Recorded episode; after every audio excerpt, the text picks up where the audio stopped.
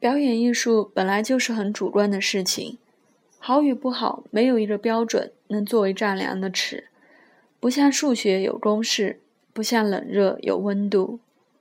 失望吗？会呀，怎么不会？演戏这件事，从惧怕到喜欢，从笨拙到全神投入，从今年往回推七年，我看了至少五百部电影。疯狂揣摩每位艺术表演者内心的变化、眼神、口气底下所酝酿的是什么样的情绪。我很佩服，佩服像希斯莱杰那样投入的程度，因为那种不寒而栗不是演出来的，而是活出来的。对这类的演员，我很不喜欢以演员相称，觉得生活家更合适。这样投入的程度。对于生活家而言是相当危险的。拍戏的时辰中，角色与本人会渐渐灵肉合一，其实很刺激，有种像站在悬崖边往前倾的快感。明知危险，却还是不断挑战前倾的极限。希斯莱杰一定多少享受到小丑这个角色带给他的快感。不断踩过那条红线，以致深陷小丑的黑暗中，无法区隔原本的自己与戏中的小丑，最终原本的自己被完全吞噬，为这个角色付出了自己的生命。傻吗？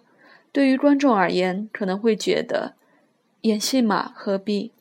但对于同为演员的我而言，如果要我选择一种方式结束生命，我渴望这种为角色付出所有，最终赔上性命的方式，因为我热爱戏剧表演。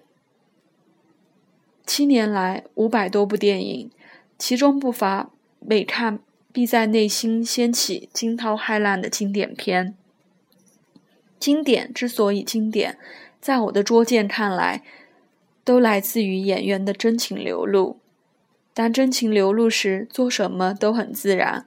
不需要任何技巧，当真情流露时，变成了生活家。技巧其实也成为自己的一部分。受不受到肯定，在发文之前真的很渴望。在这之后，我只想让我的角色次次动人，每每深植人心。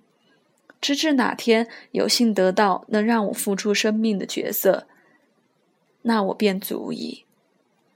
朝这个目标前进吧，成为一个生活家。说了那么多，先把汗水流得淋漓尽致，再上路吧。